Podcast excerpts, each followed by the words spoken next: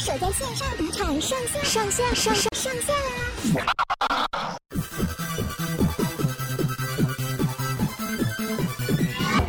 hello 你现在收听的是东京热吗？我是杨咩咩。好久不见我终于从北海道出差回来了。啪啪啪。今天、欸、你现在就要录是不是？我现在正在录啊！现在跟我一起同步在线上的呢，就是我的男朋友光头。光头跟听众朋友们问声好。大家好，但是但是你怎么一言不合就开录啊？刚不是还在聊天吗？我跟你说，我时时刻刻都是开着麦准备啊！我人生就是一个随时可以 on 上档的秀。支持啊！每次跟你讲话都要告你。怎样？随时都开着 还在录。这样子。今天的重点呢，就是要跟大家分享我上个礼拜刚从北海道出差回来的一路上的所见所闻。因为我知道现在大家也都不能出国嘛，那我就是好巧不巧，最近刚好公司的那个取材案件开始变多。哎，大家可能不知道我的工作在日本工作是什么？其实我在日本工作是一个旅游记者。那顾名思义呢，就是可以用公司的公费到处去玩，到处去取材，到处玩乐的一个爽缺，是吗？你干起来不像爽缺啊，比较像在行军呢、啊。真的超硬的，我这一趟旅程啊，去到了北海道的道北。我跟你讲，真的不夸张，我那时候每天骑十八公里耶。嗯。对啊，累死了！而且你不要忘记，我前一阵才刚得武汉肺炎，刚得完回来，肺功能都还没有健全，就给我这样操。因为没办法，他这趟的旅程呢，就是从那个呃道北，也就是明记。建渊、士别，再到旭川的这整条纵贯的公路的骑脚踏车之旅啊，因为这个旅程对于台湾人来说还没有那么的知名，可能对于台湾人来说比较红的还是札幌啊、小樽啊、函馆啊这几个知名景点，所以道北那边的呃自治体系就开始想说，好，那要来努力的推广。外国人来这边观光，但是你也知道，道北就是好山好水好无聊嘛。那有什么方法，你可以在这一片非常广阔的景色当中玩得非常的带劲儿呢？他们就推了骑脚踏车之旅。可是其实，可是其实你讲好想去玩的，可是你每个行程都很硬的，超硬硬爆哎、欸！刚才说就一天骑十八公里嘛，而且就是。你知道骑脚踏车完之后到一个点，然后就马不停蹄的拍照，啪啪啪啪啪，然后再立刻骑脚踏车，然后骑完脚踏车，大家一路在往前之后，然后你又要抓紧时间，赶快停在路边，又啪啪啪啪啪狂拍照，就真的是一个体力跟你的脑筋同时都在运转的一个取材。可是还是会有人，你刚刚的说法还是会有人误会你。好像过得很爽，但其实没有哎、欸。其实真的完全没有，就是你知道，有时候很多人说：“天啊，你要出去玩，根本不是出去玩好吗？”这每一次出去真的都超级煎熬的。而你知道，就是取材真的累是累在什么地方吗？是累在你要整天，因为我我去五天嘛，五天就全部都是用日文沟通，用日文问问题。然后你也知道，就是。我们常会去一些那种什么自然景观的地方啊，可能会告诉你说这个地貌怎么生成。干，你是有办法知道日文的什么地质学，然后花岗岩、安岗、安康岩什么这种这种的日文吗？总能记得。我不知道那那叫什么什么钢？安钢岩？哎、欸，花岗岩？这什么岩？到底什么岩？我不知道，反正之类。I 哦，这种 AK，我就觉得真的超痛苦。我每次听到他们讲一堆专有名词，在那边互尬的时候，说等等等等，这怎么拼？然后我就用我的小 memo 啊把它写下来，然后回去之后再再查字典。我跟你讲，好不好？土炮取材法就靠这样，就是真的都是老老实实写下来，然后听不懂回去查。好像都是这样的啊。对啊。取材就是这样啊，对啊。但我你不不写下来，你你是能懂什么样的东西？是没有错，这对我们来说就是 pamphlet 都很重要。pamphlet 就是呃那种你去一个景点，然后你可以拿到那种小小的观光册子，有没有？就那种好几折折页的那种小册子，它上面就是有图案呐、有照片，然后有一些说明文字。啊，有时候你就可以哦。听边听导游讲，然后你可以边看 pamphlet，然后去看那个图，然后边从上面的日文去去去想说，哦，原来他是在讲什么。不然有时候你真的凭空只靠听，我跟你讲，怎么可能啊？这是整死人呢、欸，对吧？凭空听也假赛啦，假赛对呀、啊，台湾人呢？台湾人，当然就是。反正我还是想要分享，就是我这一次去。取材，然后我觉得就是很屌的地方。然后我其实里面最喜欢、最喜欢的一个地方就是建渊士别那边。呃，它是一个小站，它就位在旭川跟明记的正中间。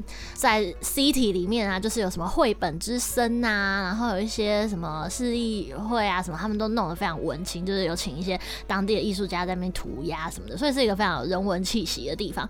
重点来了，从市区然后骑脚踏车到附近有一个地方叫做彩虹山丘。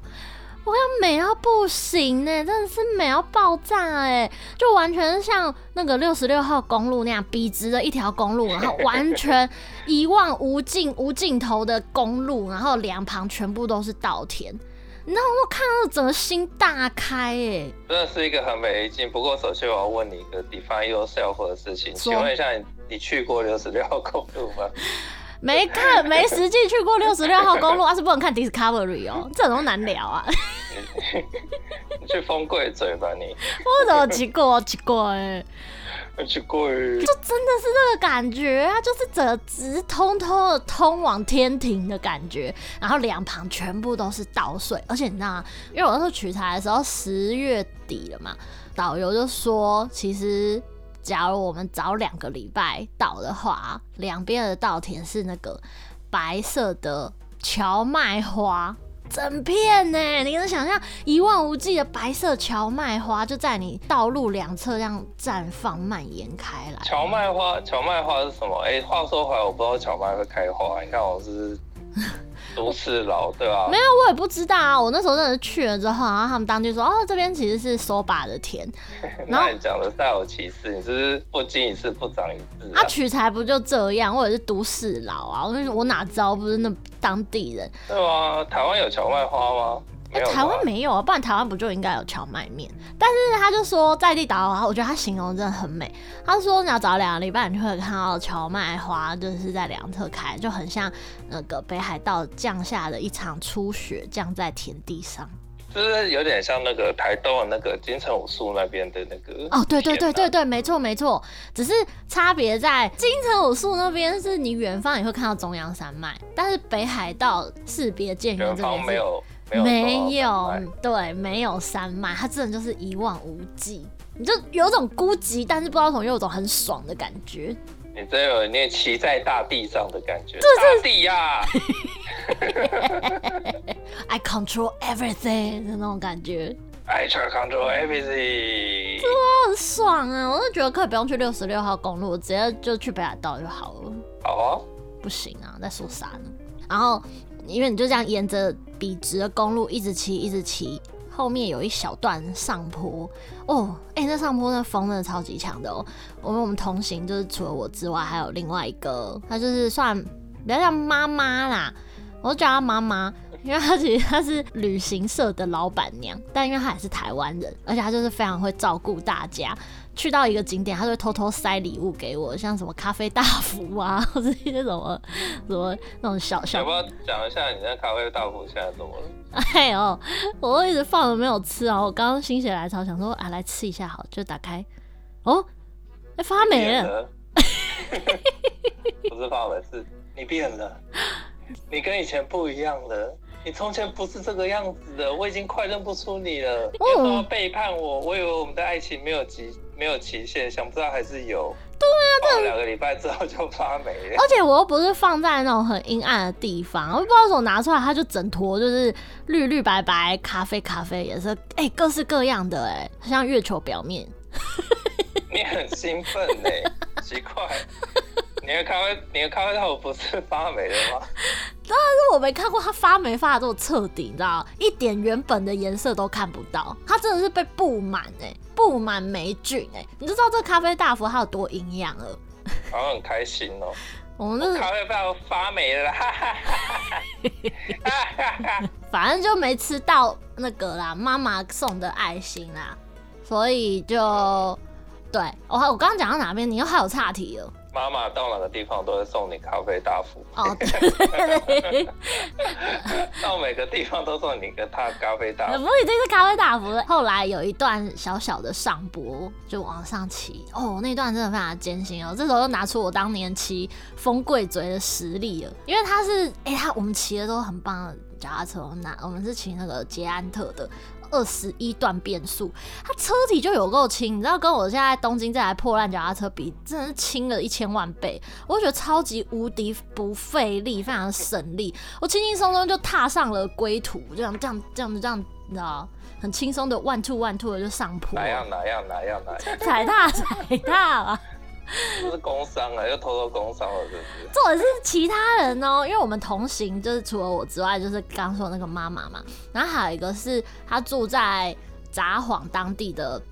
也是台湾人，但已经住十几年了。然后也是当地的那类似那种自行车导游，一个男生，一个爸爸。你知道他当然体力很好，他把他之前都在骑自行车，他会压车压在我们女生后面，然后在前面又是一个妈妈。他偷偷跟我说：“阿莫桑，我在小可多小莫哥就在那旅游。”哎，已经五十岁，完全看不出来，皮肤真的超级好，一个也是一个大姐姐这样。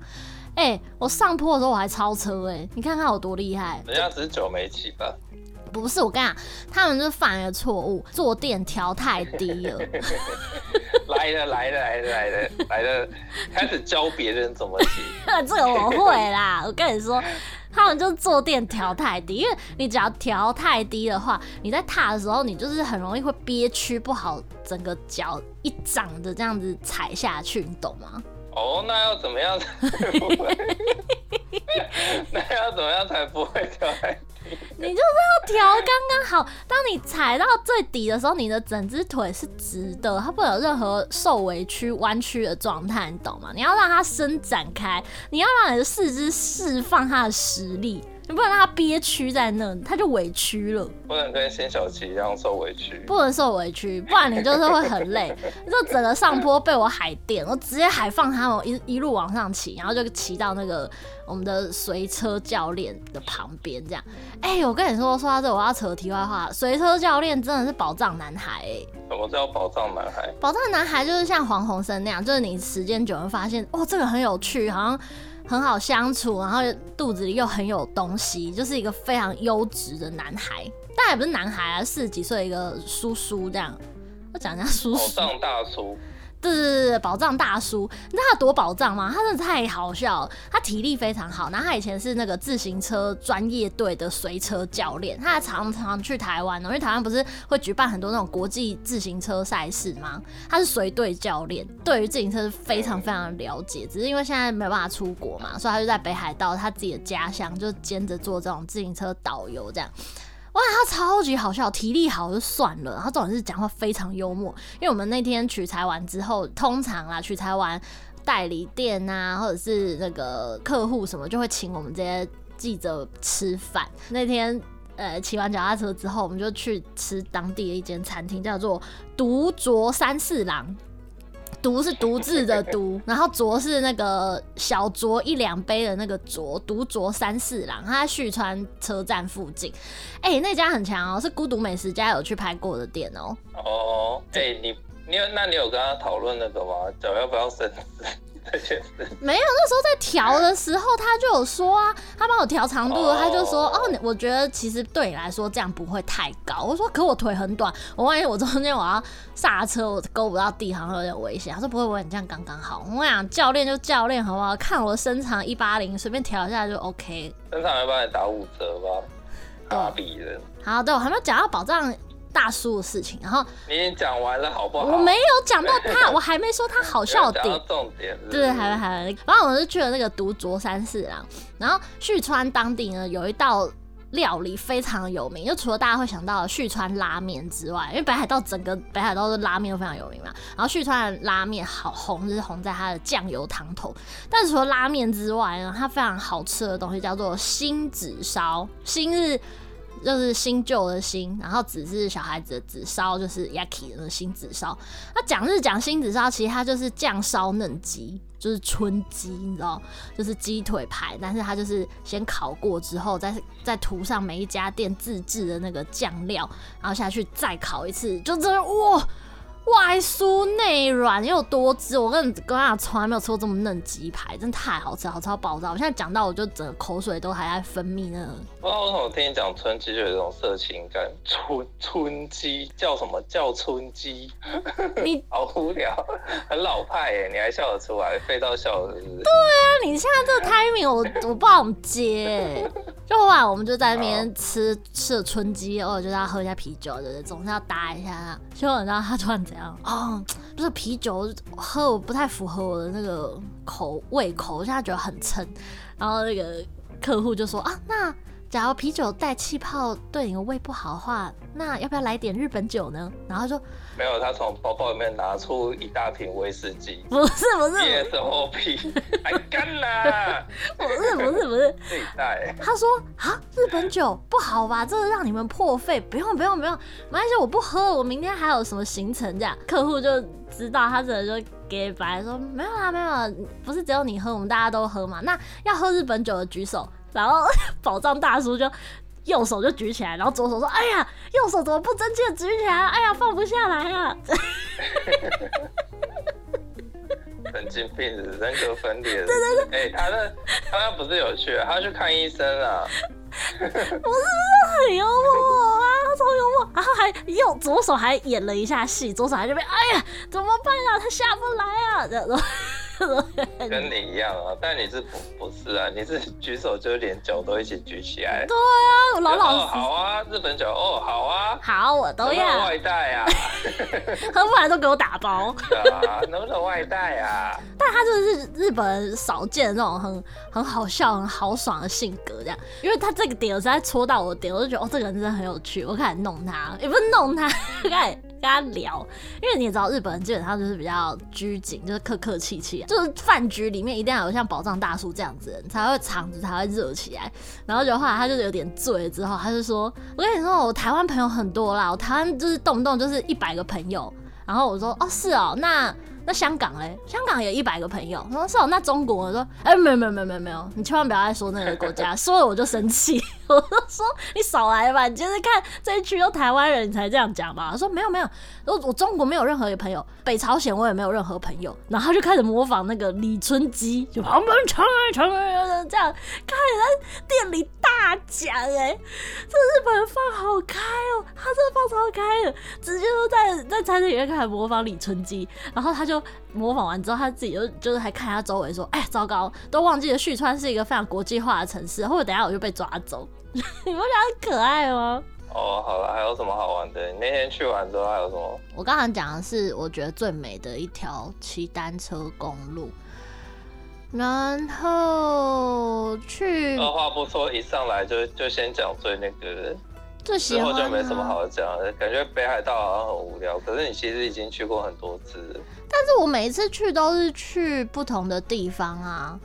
第一，啊、你总要跟人家讲，人家又不知道你去了是是，大家都以为你去玩的，谁谁谁都不知道说你在那边其实很累，就是一天大概十六个小时的行程。真的哎，像我这一趟去，每天就是早上七点集合。一整天取材嘛，骑脚踏车，然后又工厂见学啊，什么什么见学之类的，然后回到饭店可能六点 check in 吧，check in 完之后又要出去吃晚餐，每次吃完回到饭店都九点，隔天又七点就要集合，你知道这样每天这样都几个钟头，十二、十三、十十四个小时在外面，超累。我那时候第哎、欸、第二天吧，就是骑那个士别见约那段的时候。后来晚上就是直接撇车到旭川嘛，哎呦，这不夸张啊！吃完饭回饭店哦，我全身都还是那个骑单车、自行车的那个衣服，我就这样子躺下去，我就睡着了。超臭的！你放出重点，重点是我很累。你才放出重点。起码也冲一下，不然换一套衣服，把你超臭的。不是旅馆的床，那个躺我床揍死。北海道天气很凉，晚上五六度，汗早干了，不用怕。对呀，因为躺我床，拿手指把衣服割开。还好吧，又没有很臭。我跟你说，我有检查过，没有很臭。我衣服都穿三天。白痴哦！你那个还是运动服，根本不常洗吧？你在那边 你也没办法洗呀、啊，因为你隔天又要开始流汗啊。我运动衣就是就那么一套啊，我怎么洗？隔天就又要洗、欸。出门前就叫你带个几套，然后你现在跟我讲说什么啊？没办法，我说你假晒啊你。不是，因为就是只是懒，然后就是不想要多带行李，就想要穿那臭臭的衣服。不然我跟你讲一个很简单的方法，就是你穿着那身衣服，总之是冲个两下擦干就好，也不用脱了，连衣服一起洗。怎么对不行啊？这样会冷吧？开始认真在想。白痴哦、喔，还是要洗一下。我因为很累的时候。那很累的时候还是要洗啊！我跟你讲，你一下超多细菌。不是，你听我讲嘛，我就是躺了一下，然后睡醒，因为我我回饭店，我就是习惯要开电视，因为我实在太喜欢看电视了。我忘记半夜可能是什么节目啊，轰的一声，然后我就醒来了。所以我还是有起来洗澡，我还是有执行完。重播广岛核爆是不是？专题是不是？轰的一声，就有起啊！我还是有执行完洗澡这个动作。另外呢，也想要推荐明记这个地方。明记基本上已经到北蛮北了，它是北海道里面啊冬季最冷的地区之一。冬天可能都会到零下二十度左右，非常的冷。哪个明哪个记啊？名字的名记是记东西的记，名记。知道它的日向日葵田非常的有名。他们每年暑假在七八月的时候啊，整个名记是多达六百多万朵的向日葵。你是不是在看 Google 啊？没有，我没有骗。因为我昨天刚写完文章，我还记忆犹新。就是哦，对对对，我们那天去明记的时候啊，因为还是骑脚踏车，但它这个 tour 很有趣，是你从明记车站呢，先骑一段脚踏车，然后骑到那个呃一座蓝色的桥，桥名我忘记了，反正在明记川上面有一一座桥，然后骑到那边之后呢。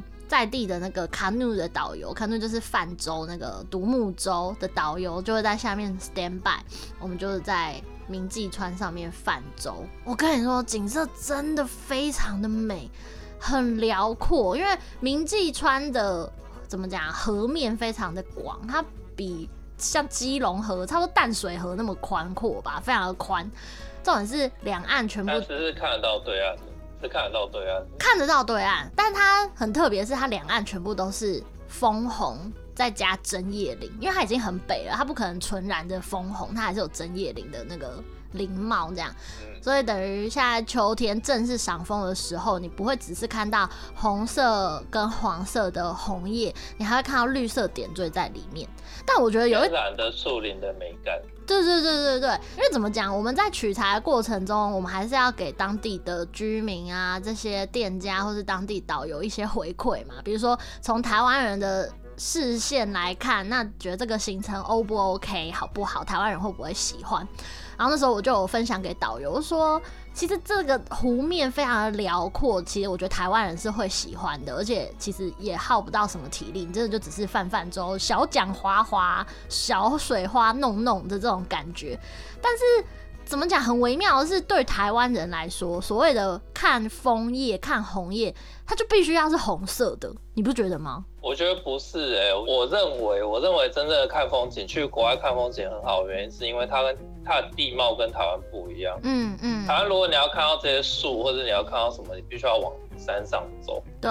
平地往往看不到，但是如果说在平地就可以看得到，你就很有异地的感觉。因为北海道虽然没有到极圈，可是它也它已经是靠近温带的边缘，嗯，所以它其实是一个很冷的地方。你在那个地方看到的东西，一定是跟在台湾不一样的。但是我现在在讨论的是说，台湾人对于看红叶、看枫叶，它有一个刻板印象，就是一定要越红越美，越黄越美。但是当它中间掺杂一些绿色，看起来就是灰灰啊。啊，我自己很喜欢啊，应该是说我自己很喜欢，因为那个很天然，那个做不出啊，那个跟东京整治过的樱花那种，啊，像那个，嗯嗯嗯，那叫什么川呢？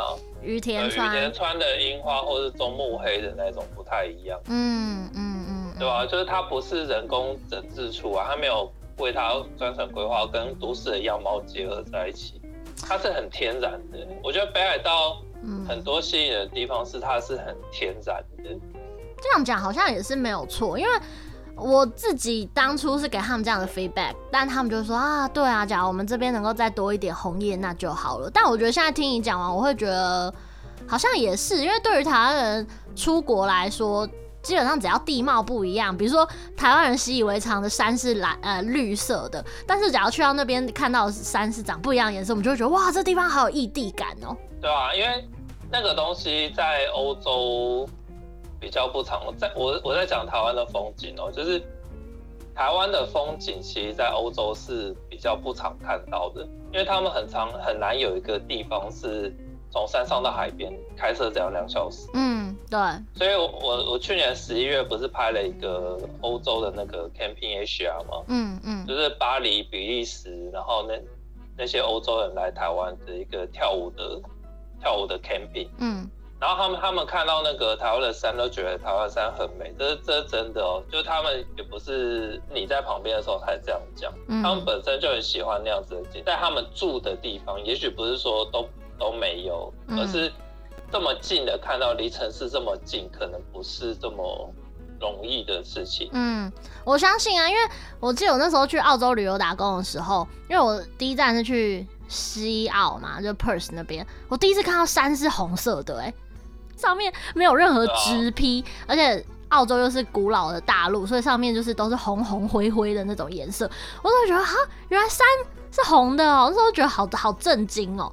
但是我觉得这个现象就像我那时候去冲绳一样，我那时候也是因为取材去冲绳，然后就跟当地的那个也是代理店在聊天，我说啊，冲绳海真的很美耶，这个代理店就说，嗯，对的咯，对啊，还好吧，冲绳海就一直长这样，我说有吧，你出国的时候看一下基隆外海，对，他就说 他直到长大之后出社会之后，然后去国外，然后人家说哦，这个海边很漂亮，就一去就哎。欸怎么冲绳海好像比较漂亮？我就说对，因为你的标准太高了，你一开始就出生在冲绳，所以你就会觉得去到外国，你就会觉得嗯，好像都没有很好看。就像台湾人对台湾人来说一样，去世界各地就觉得山好像都灰灰土土丑丑的，就台湾的山特别的绿。所以我们以前一直会觉得说，哎、欸，山不就是要绿的吗？一样有这种刻板观念。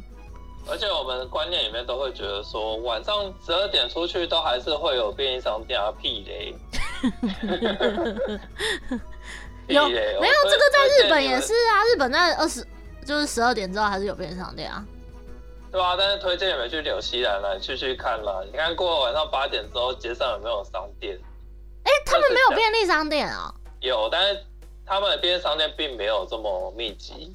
哦，我那时候去的城市还是奥克兰，奥克兰的那个天就是一个三百六十度的那个晴空塔，哎、欸，类似就是那个叫什么塔，我我有点忘记。塔滑汤洒汤烫塔，它旁边才有一家便利商店，然后你拖出那家便利商店，便利商店门口都会有一些游民或什么的，嗯，因为那个地方才是剩下有开灯的地方，对吧？就是北海道应该也是差不多的概念啊，就是便利商店。但是是在日本啦，就是也也是会有，但是就是不会那么密集。真的是真的，因为我后来又去秋田取材嘛，我也是第一次去秋田。哎、我真的没有骗你，我去了三天哦、第二天那个代理商就是。就是特别说啊，你们有没有去便利商店买一些什么零食之类？我们等下会经过。我到第二天取材快结束，我才看到便利商店。我进去的时候我，我我快哭了，我就跟我的伙伴，他叫哈娜，是另外一个记者。我说我好久没有看到 Lawson 的东西了，逛的超起劲哎，就是看到那些饮料、饼干的时候，就眼泪都快要滴下来了。对啊，所以回到这，我会觉得说，那种不是不是本国里面看得到的东西的地貌，或是。大风土民情，那个就是出国的那个最享受的地方了。好像也是哎、欸，对啊，嗯，我觉得也是这样讲没错，因为他们呃，我这次取材的地方叫上川北区嘛，这区统称叫上川北区，他们是最近才开始想要做这种 inbound 事业，inbound 事业就是呃。招揽外国人来日本旅游的这种观光事业，这样，所以我以前也是背包客起家的嘛，所以我知道说我身为一个背包客，我来到这边的话，最麻烦真的就是交通。而且啊，很尴尬的是，像我，我非常推明记的那个明记川上面的泛舟嘛，你知道有多尴尬吗？那个两艘独木舟是导游一个老爷爷亲手做出来的独木舟，然后他自己还身兼导游。重点是我们泛完舟之后，他还有一个人努力把它扛上岸，然后再把它。推上卡车，从头到尾都他一个人哎，你看了真是不忍，你就觉得你们人手这么不够，你们还要推英镑的，到时候一堆人来，这老爷爷刚没看咩？他就说没有啦，我我最多可以接到十个人，那个隔壁村的一个年轻小伙子会来帮我。我听了我隔壁村嘞，对，隔壁村嘞，我听了两行清泪，哎呦母汤啊，你这等人多一点再来做吧，因为我觉得这很好笑，对他们来说这个点假如太红，他们又困扰。你知道吗？因为他们的人口外移太严重了，但是这个城镇又想要赚钱，不赚钱就一直不停的外移，这城镇可能之后就死了，你懂？我就会觉得这这点很，有时候去旅游，去他们这些正在开发观光的第一线的这些城市，你会看得到他们想要推广观光的那份心意，但是相对你也知道他们执行起来的难处。这个东西它还是要很长。就是说，它必须要是一个细水长流的东西啊。它一开始要做的事情，其实是在硬体不足的情况下，先接少量的观光客，然后让它变成稳定的客源，或是只做国内观光。对，因为一下子爆红之后，他他去那边的确就是像你讲，就是那个他负荷不来啊，就跟现在的那个、啊、绿岛或者兰屿一样啊，嗯、就是你接那么多观光客，可是你的岛的容量更不够啊。嗯嗯。现在澎湖的花火节到底去了多少？那旅馆到底够不够？大家应该也都知道啊。就是去了之后，哎，干他妈没地方住，怎样站着睡哦？还是自己带自己带行军床？对啊，对，一个负担呐。因为像像明记市，要慢慢来。像明记市里面啊，他们也说饭店没有很多，大概可能就是三四栋这样。最旺季就是向日葵。田的那个时候嘛，就是每逢夏季的时候就会住满，但是你不能只靠那两个月营收，这就是为什么他们现在想要推广其他不同季节大家也可以来玩的行程。但重点就像你说的，真的推广出去了，你不是只要应付日本国内的观光客，你当你国外的人也涌进来的时候，你你要怎么去经营啊？我都很替他们这些。老爷爷们担心哎、欸，老爷爷自己也很担心，好，我都这么老了，还能做到什么事？对对对，然后所以超好笑，因为我我也要写那个嘛，这这叫什么啊什么？忘记自己的本。我要写是干什么来着的？文章啊，我要写文章，然后然后我就要问嘛，说呃，这行程我要去哪边预约，或者是这个导览怎么预约什么的。啊，他们讲超暧昧啊，这个可能要跟当地的那个观光所联系，看怎么预约比较好。他们很怕，他们超怕，一旦把这个预约的方式给散发、散布出去之后，人就会进来。你懂他们那种既期待又怕受伤害的心情吗？超级微妙的。他们的他们的要求其实也很微妙，就是非常微妙。对，他们只想要刚刚好的人，就是、他们不想要太多。他说：“哎、你们来啦，但是不要来太多、这怎么控制啊？这很难啊！但是我觉得这一次取材五天下来啊，嗯，它是一个很不一样的取材。因为往常我一般去不同的地方取材，主要就是 OK 两三天把所有景点跑完之后，就回东京把文章写出来。然后这一次的取材比较特别，是因为我横跨了三四个市跟町嘛。”所以到最后一天的时候呢，所有市町的这些公家机关的主管啊，然后相关的这个观光事业部的任何所有人全员出席，我真的不不骗你，整个会场塞得满满，大概三十几个人吧。就我跟我刚才说的那个妈妈，然后跟另外那个自行车当地导游，我们三个台湾人三打三十，你知道吗？所有人就迫不及待想要知道我们这三天的取材下来，我们对各个地方的见解跟想法，然后希望行程还可以再做什么样的改进。然后我我其实一开始被这个阵容给吓到，因为我我们都要用日文发表说，我们觉得。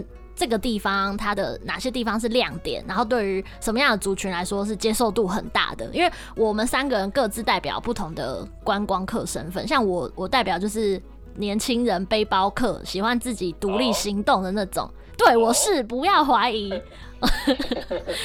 然后妈妈就是代表那种。带团体课啊，然后大家喜欢坐游览车啊，然后轻轻松松游玩，比较偏怎么样熟龄，然后又想要玩的比较高档一点的这个这个群群这个族群。然后另外那个自行车教练，他代表就是比较专业的玩家，因为我们这次主要都还是自行车的行程嘛。然后我们三个就是各自对于好的点跟不好的点，就是意见其实。还蛮不一样的，然后他们就非常喜欢，而且是认真的正比级数的那种哦，啪嗒啪嗒，就是电脑咔咔咔一直打下来，然后就是斜下来，总之就觉得天啊，我什么时候讲话变那么重要啦？这自己会吓死哎、因为那时候发表完之后啊，他们就是会来跟我们交换名片啊，互相聊天什么的，然后我就觉得很感动，就是像旭川这边的那个。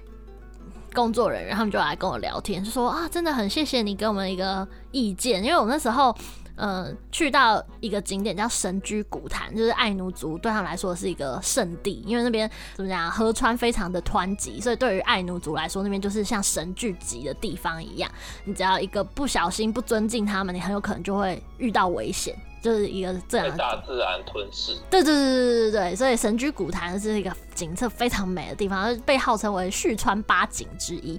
但是我们经过旭川八景的路上啊，就是有一个地方，它是。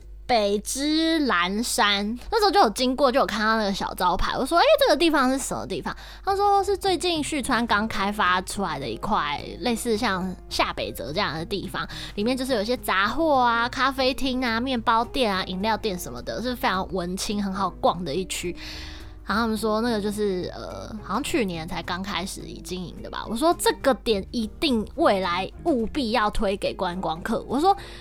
台湾人，特别是背包客，就是很喜欢去这种地方，因为他们会觉得到这种地方就是很有文艺气息。你假如早上骑个脚踏车去神居古潭，看完美景之后回程，要去一下北之岚山喝个咖啡休息一下，这行程就非常的完美。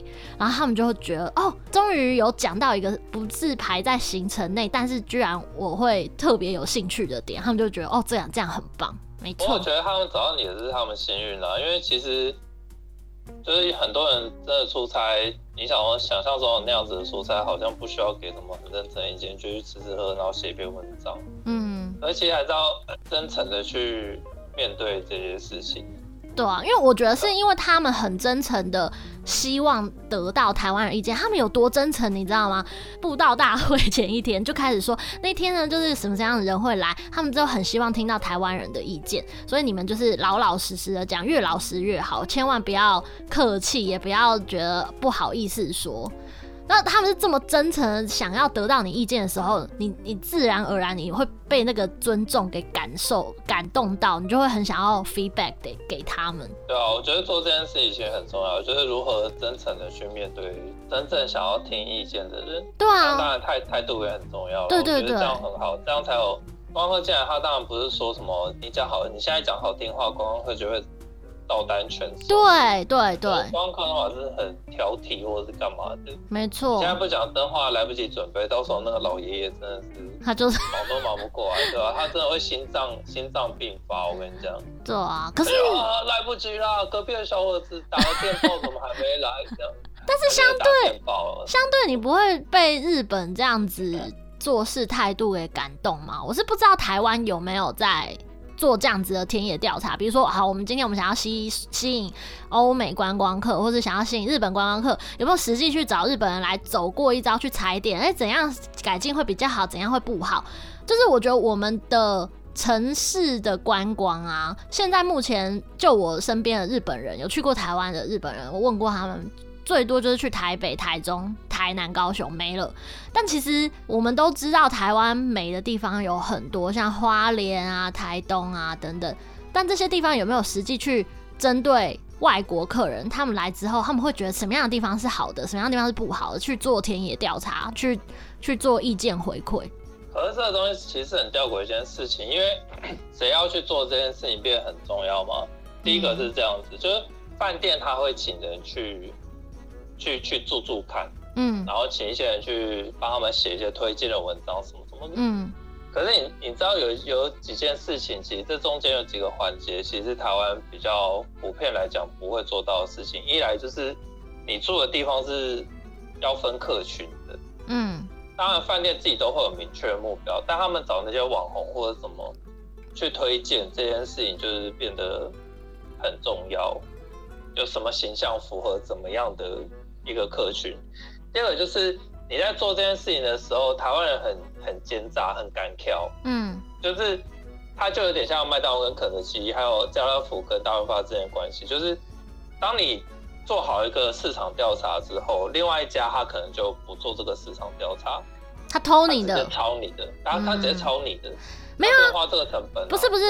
我觉得你今今今天呢、啊，做这个调查的人应该要是政府单位，就像今天邀请我们去的都是当地的观光振兴局，就是是公家单位在做这个研究调查。今天就像比方说南投，你想要推给外国人，那你实际上就是这个公家机关，你去找外国人来走，那什么样的点，你可以先安排一个行程出来嘛？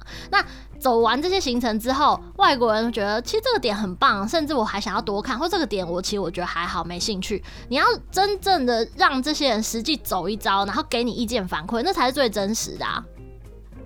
可是你的光一来是你的观光局要要做这件事情，二来就是即使我不加入你这个联盟，我都可以学到你的招式。这件事一旦存在之后，你就很难去。做这件事，因为对他们来讲，他们是一个整体嘛。嗯，政一定不是政府说要做这件事情，而是政府主导这件事情，由地方可能是地方的商会或者地方的观光的嗯嗯一个联盟，他去做这件事情。实际上，台湾有做这样的事情啊，像宜兰花莲这些，你你去他的那个观光学网站上面，你几乎都看得到当地的旅游的资讯怎么样怎么样怎么样。可是你叫政府说出钱让外国的。观光客来住或者怎么样怎么样的话，其实我觉得大部分人不会愿意做这件事情。可是日本是这样在做，所以人家才会进步啊，他才有办法说，OK，我今天这地方我要吸引的是目标导向，我要吸引的是台湾、香港人来，我就让他们实际走过一次，实际体验一次，那他们会喜欢什么？实际去听这个，这是最直接的啊。然后 OK，对于背包客，甚至好以台湾为族群，我还有分团体客，就是比较高单价的这种高龄客，或者是背包客，或者是什么什么客人，他们。各自又喜欢的是什么？这样这个东西才会你知道深度跟广度兼具啊。可是那是贴身的行程，因为像台湾人比较比较常做的一件事情，其实其实反而不是说请别人去那那边旅游之后去做感想，而是从已经做完感想、已经来旅游过的人里面去收集数据啊。口气口咪啊。所以他们比较感慨的地方是我们我们可以用这样子的方式去做收集数据的，而不是就不用就不用直接去请观光客，因为那对政府而言是一种负担呢，就是要花一笔钱一笔预算，对大家而言都是一种负担啦，对啊，对观光局而言也是也会是一种负担。那为什么日本可以，台湾就不行？哦，你讲了很多很多这方面关节上面的事情是没有办法做到的，不是因为国情不同，是人不愿意去做。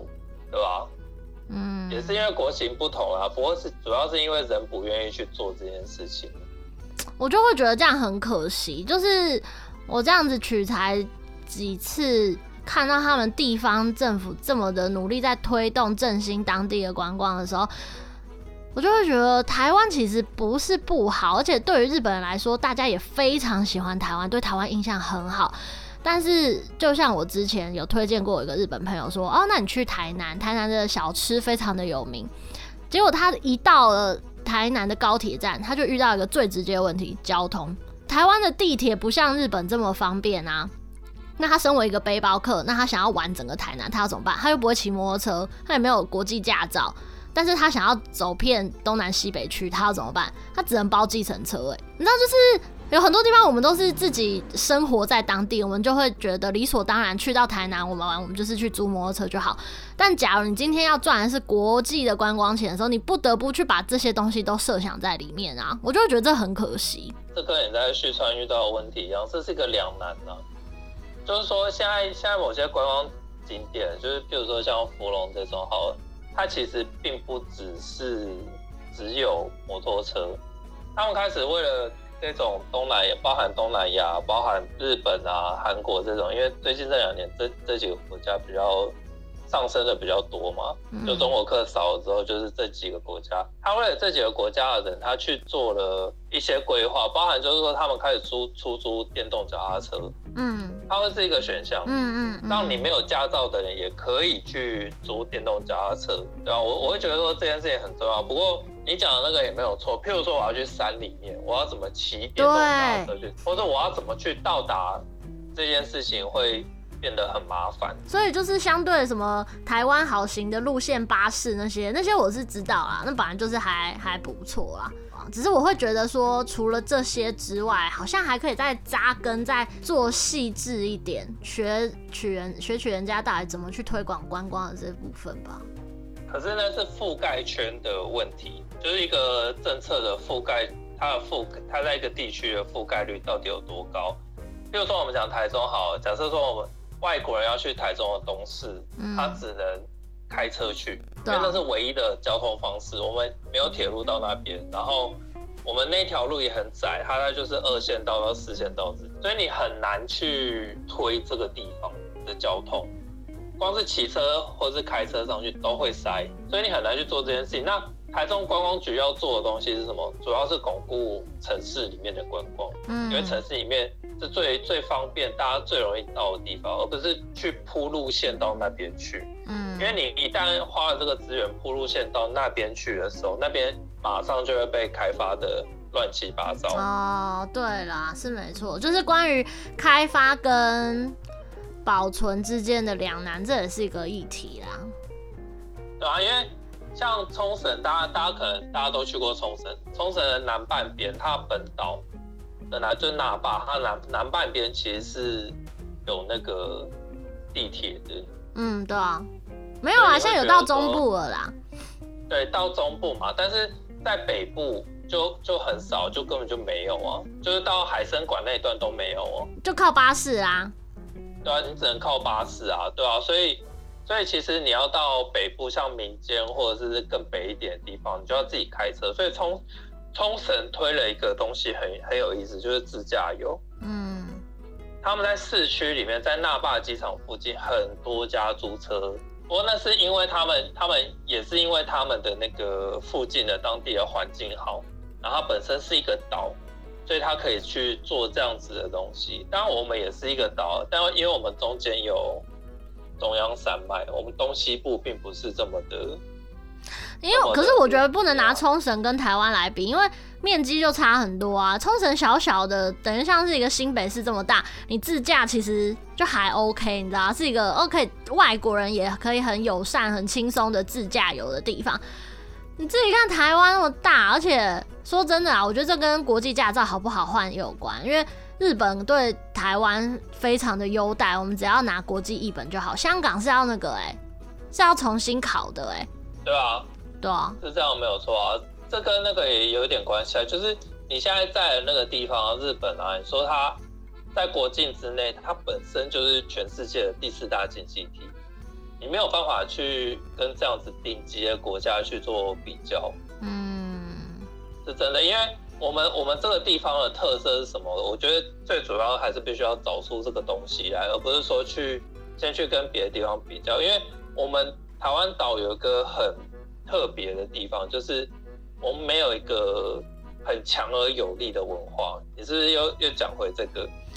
就我们没有一个非常强而有力的文化的根在这边，让别人觉得说台湾应该是怎么样子。我们的特色是多元与包容。可是，在这个多元与包容的反对，就是我们没有自己的根。